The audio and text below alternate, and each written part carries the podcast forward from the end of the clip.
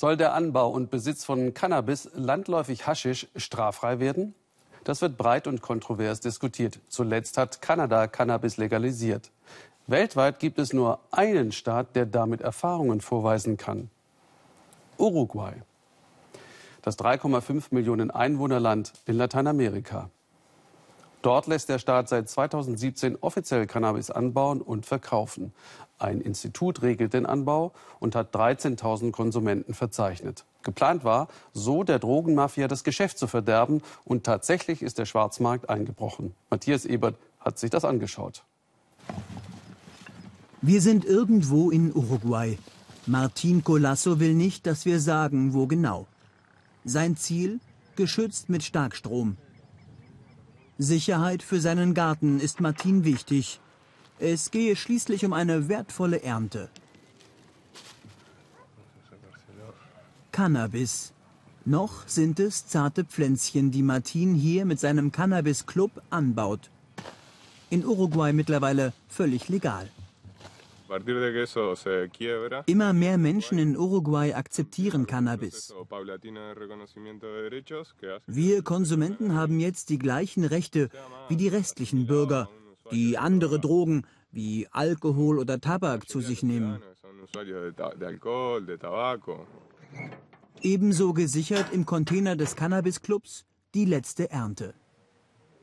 Mehr als 120 Kilo Marihuana für Martin und die 44 Clubmitglieder. Einige Sorten mit mehr berauschender Wirkung, andere mit weniger. Je nach Geschmack. Martin bringt heute die neue Lieferung zu den anderen. Gras aus Eigenanbau. Die Inhaltsstoffe wurden von einem Institut geprüft. Martin weiß, was er hier erntet. Für uns ist es ein radikaler Wandel, seit wir legal anbauen dürfen. Früher mussten wir vom Schwarzmarkt Cannabis aus Paraguay kaufen. Das war extrem ungesundes Marihuana von ganz schlechter Qualität. Montevideo, Uruguays Hauptstadt. Neben dem traditionellen Mate-Tee ist Cannabis allgegenwärtig. Seit der Legalisierung vor einem Jahr. Auch bei Länderspielen auf dem Rathausplatz. Ein Joint und die Polizei hinten dran bleibt dennoch entspannt. Wer es nicht selbst anbauen will, so wie Martin, kauft Cannabis an diesem Ort, ja, in einer Apotheke. Hier gibt es sowohl Medikamente für normale Kunden als auch Zubehör für Kiffer, Wasserpfeifen und Zigarettenpapier. Und staatlich kontrolliertes Cannabis für manchen die Erlösung am Ende eines Tages. Ich kaufe zum ersten Mal in der Apotheke Gras. Das genieße ich jetzt. Ich rauche sogar die Verpackung. Früher mussten wir an zwielichtige Orte, um Gras auf dem Schwarzmarkt zu bekommen. Das war nicht leicht und meistens gefährlich. Der Apothekenbesitzer muss kontrollieren, wer Cannabis kauft. Per Daumen. Der Abdruck wird mit der offiziellen Datenbank abgeglichen. Wer registriert ist, bekommt das Staatsgras, es sei denn, er hat sein Wochenkontingent schon ausgeschöpft. Ich durfte nichts mehr kaufen, denn ich hatte diese Woche schon was geholt. Komisch, das muss ich wohl vergessen haben. Ich bin zerstreut. Patienten und Kiffer, zwei Klientel in einer Apotheke. Immer mehr Leute akzeptieren das. Auch die Konservativsten. Klar gab es anfangs auch Gegner dieser Praxis, doch Uruguay ist diesen Weg konsequent gegangen. Uruguay, ein kleines, vergleichsweise stabiles Land in Südamerika. Mit ungewöhnlichem politischem Pragmatismus, der aber nicht jedem gefällt. Die Kiffer sind immer zugedröhnt.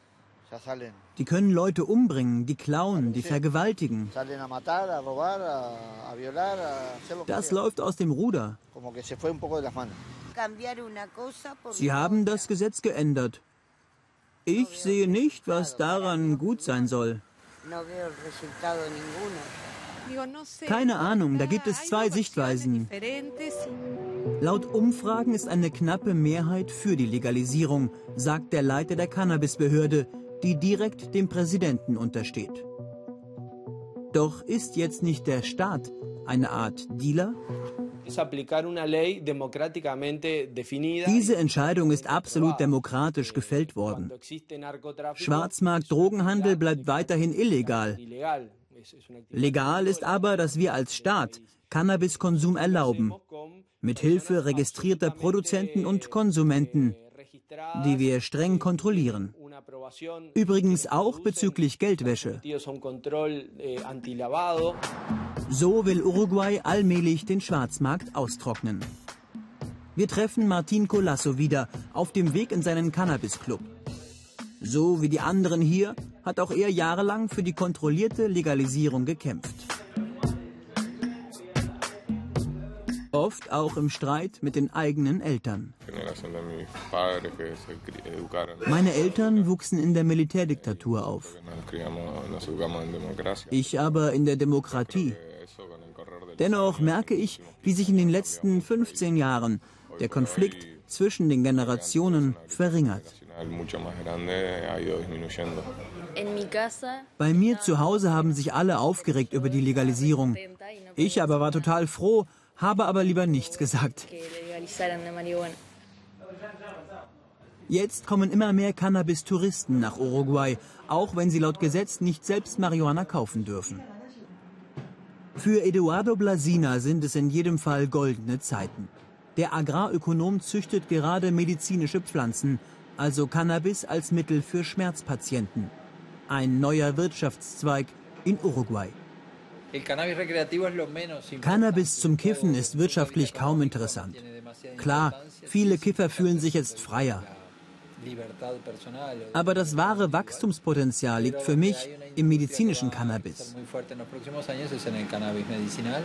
Eduardo will schon bald auf 10 Hektar medizinisches Cannabis anbauen und so von der Legalisierung profitieren. Mein Traum ist, dass Uruguay ein bedeutender Exporteur von medizinischem Cannabis wird. Vor allem nach Deutschland. Denn wir sind ein Land, das als vertrauenswürdig angesehen wird. Uruguay, eine Nation geht ihren Sonderweg. Ob das auch andere Länder berauscht? Abwarten. Anders als befürchtet hat die Kriminalität übrigens nicht zugenommen. In Deutschland denken ja viele, dass eine geringe Menge Cannabis erlaubt sei. Das ist nicht so. Es ist illegal. Nur kann bei Besitz von wenigen Gramm von einem Strafverfahren abgesehen werden. Aber da gelten von Bundesland zu Bundesland unterschiedliche Mengen.